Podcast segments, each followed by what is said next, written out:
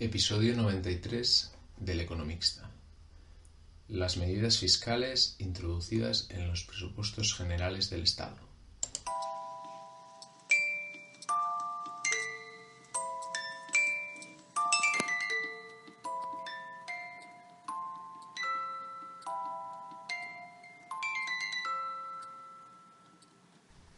Hola, buenos días, ¿cómo estamos?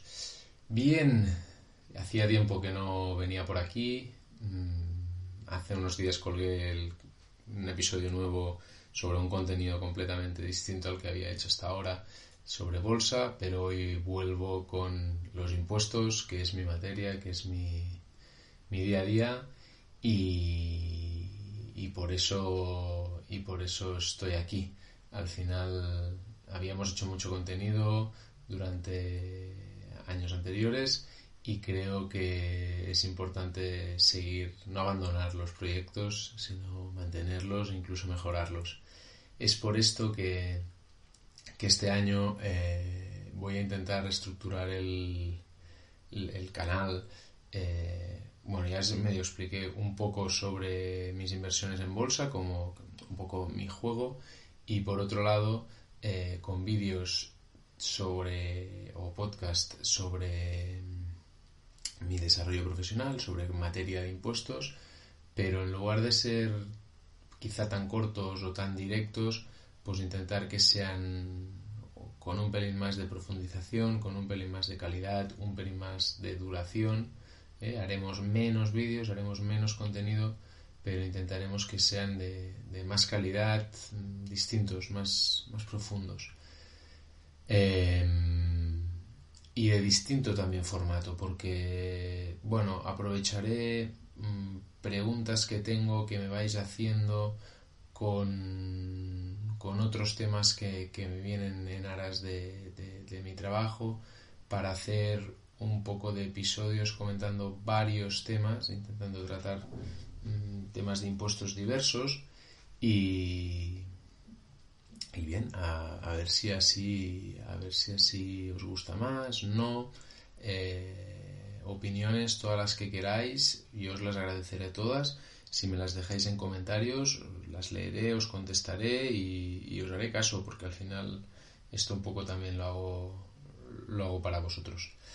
En fin, hoy empezamos con, para mí, el tema más, más importante eh, del año 2021 a nivel fiscal, que son todos aquellos cambios que aplican, que tienen incidencia en, nuestros impuestos para el año 2021 y que vienen regulados en la Ley 11 de 2020 de 30 de diciembre de presupuestos generales eh, para el año que ya ha empezado.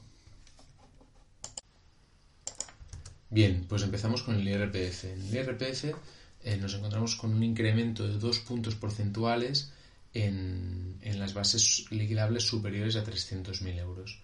Eh, esta, como sabréis, el IRPF, el impuesto sobre la renta de las personas físicas, es un impuesto progresivo. Cuanto más ingresas, más alto es tu tipo marginal de, de renta.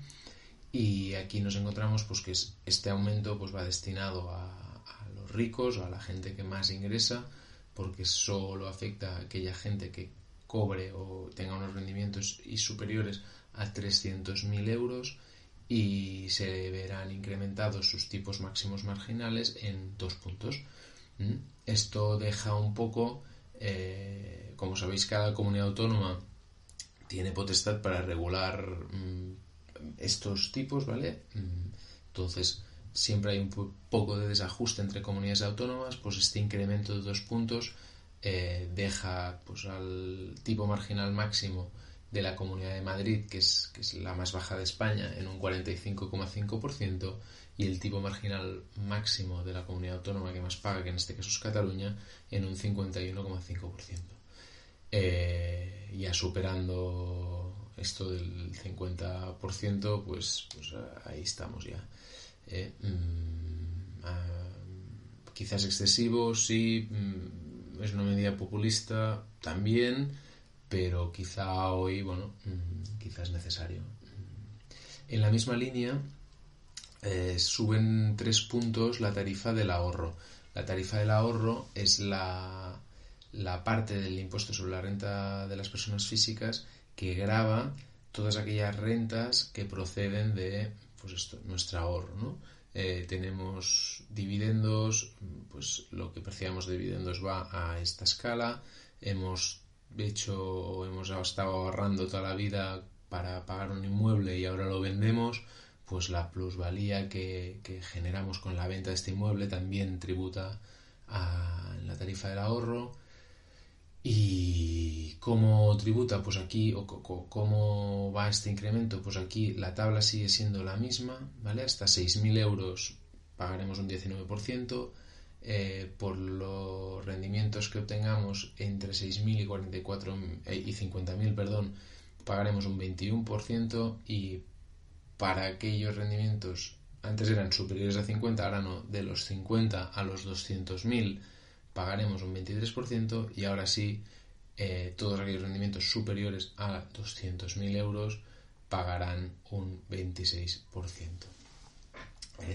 Eh, esta medida ya hacía días que rondaba la cabeza del ministro, o, bueno, el ministerio, digamos, y, bueno, pues por diré por fin, porque al final, pues, pues sí que quizás lo, que es la base del ahorro es un poco la parte menos equitativa, menos... al final es una taxa impositiva eh, que tú has generado con algo que ya habían pagado impuestos, porque cuando tú te has comprado un inmueble para ahorrar ese dinero primero y has estado pagando IRPF, mm, porque de algún sitio habrá salido este dinero, pues habrá salido del sudor y tu trabajo y habrás pagado impuestos sobre la renta de las personas físicas. No obstante, pues quizás sí que el, quien ha podido generar ahorro generalmente son los que más tienen y este es el motivo por el cual el gobierno socialista y quizá el más socialista de la historia eh, ha querido aumentar este tipo impositivo de la base del ahorro. En el impuesto sobre el patrimonio. Eh, Aquí se sube el, tipo marginal máximo de la tarifa estatal de 2,5 al 3,5%. Claro está que este aumento solo afecta a aquellas comunidades autónomas que tengan eh, el, impuesto sobre el patrimonio, como quien dice, en funcionamiento, que no lo tengan eh, bonificado o vía deducciones reducido. Eh, em, por otro lado, para mí la, medida más importante que ya no viene, no, no vino, no, no ha venido dentro de, esta ley 11-2020, eh, sino que ya vino en la de medidas de prevención y lucha contra el fraude fiscal, y es que, como sabréis, el impuesto sobre el patrimonio, las, las valoraciones inmobiliarias, por ejemplo, las dictamina el cadastro en función de el mayor, bueno, hay, hay unas, una serie de, de, líneas para, para, valorar los inmuebles eh, y en, esta última ley, que creo que es de, de, las últimas que aprobaron antes de finalizar el año, eh, incorporaban que el cadastro va a tener potestad o va, va, va a realizar un va a dar el valor cadastral de los activos, de los inmuebles, pero a partir de este año 2021 vamos a tener unos valores de referencia. ¿Eh? Y siempre que estos valores de referencia que dictamine el cadastro sean superiores a los del impuesto, a los del valor cadastral o, tal, pues tendremos que declarar en el impuesto sobre el patrimonio el valor eh, de referencia que diga el cadastro. El superior va entre el de referencia y el cadastral. Lo cual, pues si por un lado nos suben el marginal máximo y por el otro nos están subiendo lo que veremos, porque aún no os ha dado ningún caso, pero veremos qué línea coge el cadastro en estos valores de referencia, pues, pues podemos, nos podemos estar encontrando con unos aumentos significativos de, de, de impuestos sobre el patrimonio, en este caso de impuesto a pagar sobre, sobre el patrimonio. Y en el impuesto sobre sociedades eh, es donde, para mi gusto y según mi opinión, es donde tenemos los cambios más, o el cambio más significativo y con diferencia de toda esta batería de, cambios que han introducido. Eh, recordaros que en, el, en este vídeo no os estoy mencionando todos los cambios, sí que os estoy dando los más significativos y los que tienen más mm, aplicabilidad a, los impuestos que nos encontramos en nuestro día a día, pero pues hay cambios en el impuesto sobre la renta no residentes, hay cambios en el impuesto sobre eh, hidrocarburos, ¿vale? Hay, hay, más cambios. Si alguien quiere profundizar, tiene que coger la ley eh, y, de arriba abajo. Em, entonces, sobre el que yo considero que es el más significativo, mm, hasta 31 de diciembre de 2020, cuando teníamos una sociedad holding o una sociedad que por debajo tenía otra entidad filial, ¿eh?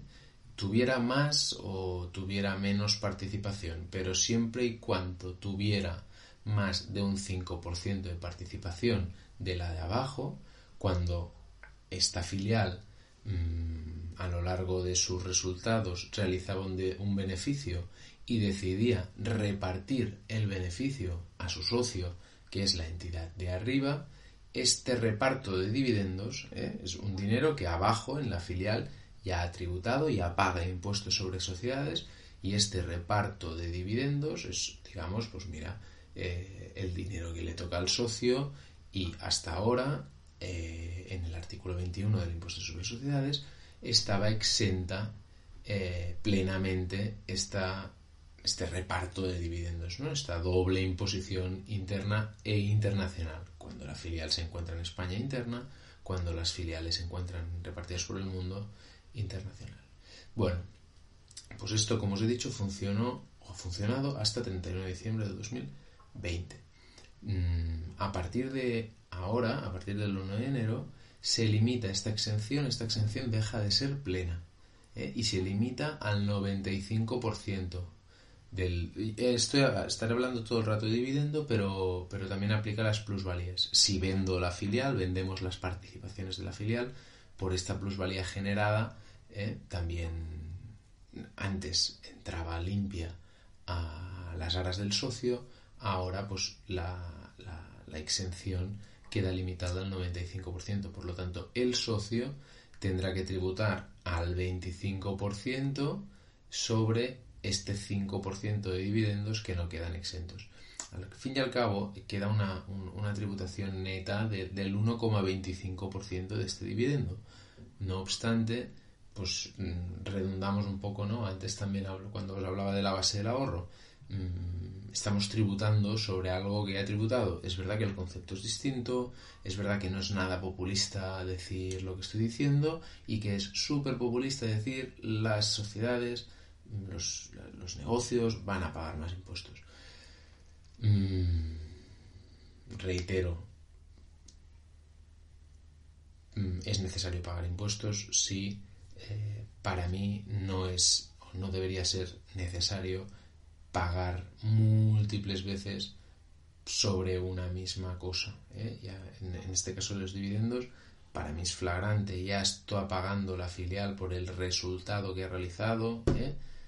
Mm, pues hombre, que el reparto de dividendo, ok, es, es otra cosa. Podría no hacerlo, el resultado se podría quedar abajo, pero mm, no sé, ya quien me quiera entender que me entienda. Eh, y otro cambio de matiz, antes mm, este límite de la exención plena del dividendo quedaba limitado, o sea, tenías que tener o más de un 5% de las participaciones de la filial o, si no tenías el 5, que la participación fuera superior a 20 millones de euros. Esta segunda parte, esta participación superior a 20 millones de euros, queda eliminado. ¿eh? Ya no, es decir, ahora sí o sí tendrás que tener el 5% de participaciones, más en este caso del 5% de participaciones, para poder optar a la exención del 95% del dividendo. Si no, mm, tributará todo el dividendo que, la, en este caso, filial o este, reparta al socio. ¿eh? Lo dicho, mm, es para mí eh, la medida que más impacto tiene. No sé si económicamente tendrá mucho, tendrá poco. Eh, es para, mí es absolutamente contraria a la directiva matriz filial de la Unión Europea, que permite justamente esto, ¿no? que entre países europeos pueda haber reparto. Veremos cómo actúan los restos de países europeos, si lo mismo lo aplican todos y oye, pues aquí habremos dejado, se mantendrá la exención en el 95%, pero no sé, a mí me chirría, me, parece otra, otra medida populista. Bueno, y aquí os he hecho un último popurrito que he titulado Otros, en el cual os explicaré rápidamente modificaciones sobre el IVA se incrementa, y hacía tiempo que el gobierno iba detrás de esto, en incrementar el tipo de gravamen del IVA del 10 al 21% en el tema de las bebidas azucaradas. refrescos, leches azucaradas, pues esto, batidos, todo está bebida que en su proceso de elaboración se le contiene, se le añade edulcorante. Eh, excepto, y digo excepto porque en, hostelería este incremento no se verá reflejado. Es decir, la Coca-Cola que nos sirvan en el restaurante seguirá yendo al 10, lo que es verdad que cuando el hostelero haya adquirido a su proveedor, eh, sí que estará él mm, pagando, digamos, el 21% de IVA. Eh, por otro lado, el impuesto sobre las primas de seguros se incrementa del 6 al 8%. Nosotros en nuestro día a día no lo veremos, no lo tenemos que liquidar. Nos viene girado dentro de, nuestro. porque lo, pagan las aseguradoras, las compañías aseguradoras pagan este tipo. Pero este incremento del 6 al 8, que al final es un 25%, es muy probable que nosotros lo veamos, lo veamos incorporado en nuestras primas de seguros del año 2021. ¿eh? Y ya por último, comentar que el interés legal del dinero y el interés de demora se mantienen igual que en 2020 y que el IPREM pues sí que, que es el indicador público de renta de efectos múltiples, un poco este indicador que, fija un salario mínimo interprofesional mm, pues queda se aumenta ligeramente pero queda muy parecido al ejercicio 2020 eh, pues con esto estarían las que yo he considerado medidas más llamativas, de más impacto fiscal, de, que, nosotros vamos a, sufrir, entre comillas, sufrir porque, porque todos son aumentos, pero que vamos a sufrir más a lo largo de este 2021.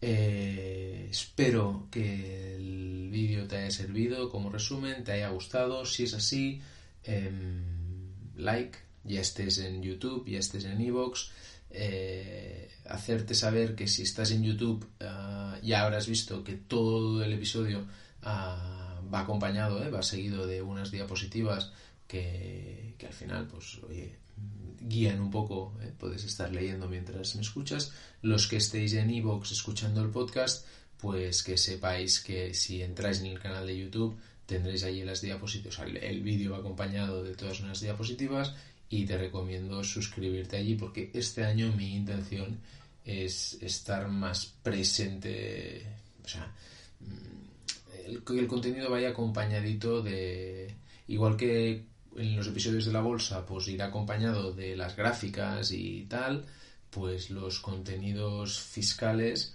mm, al menos estos que, preparo un pelín mejor, ¿eh?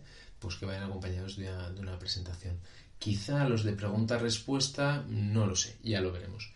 Nada, por último, que sepáis que muy prontito, si no, si no este fin este fin de semana no, pero seguramente el que viene, eh, haré nuevo episodio y en este caso solo y exclusivamente dando respuestas a consultas fiscales que me habéis hecho llegar. Y nada, recordaros que tenéis los comentarios de, YouTube, de Evox, Tenéis eh, mi canal directo a, mi, a mi Instagram, arroba el y allí, pues oye, escribidme, que ya sabéis que si tú preguntas, yo respondo. Eh, nada más, que paséis muy buen día, tarde, noche, Y nada, que un saludo. Hasta luego.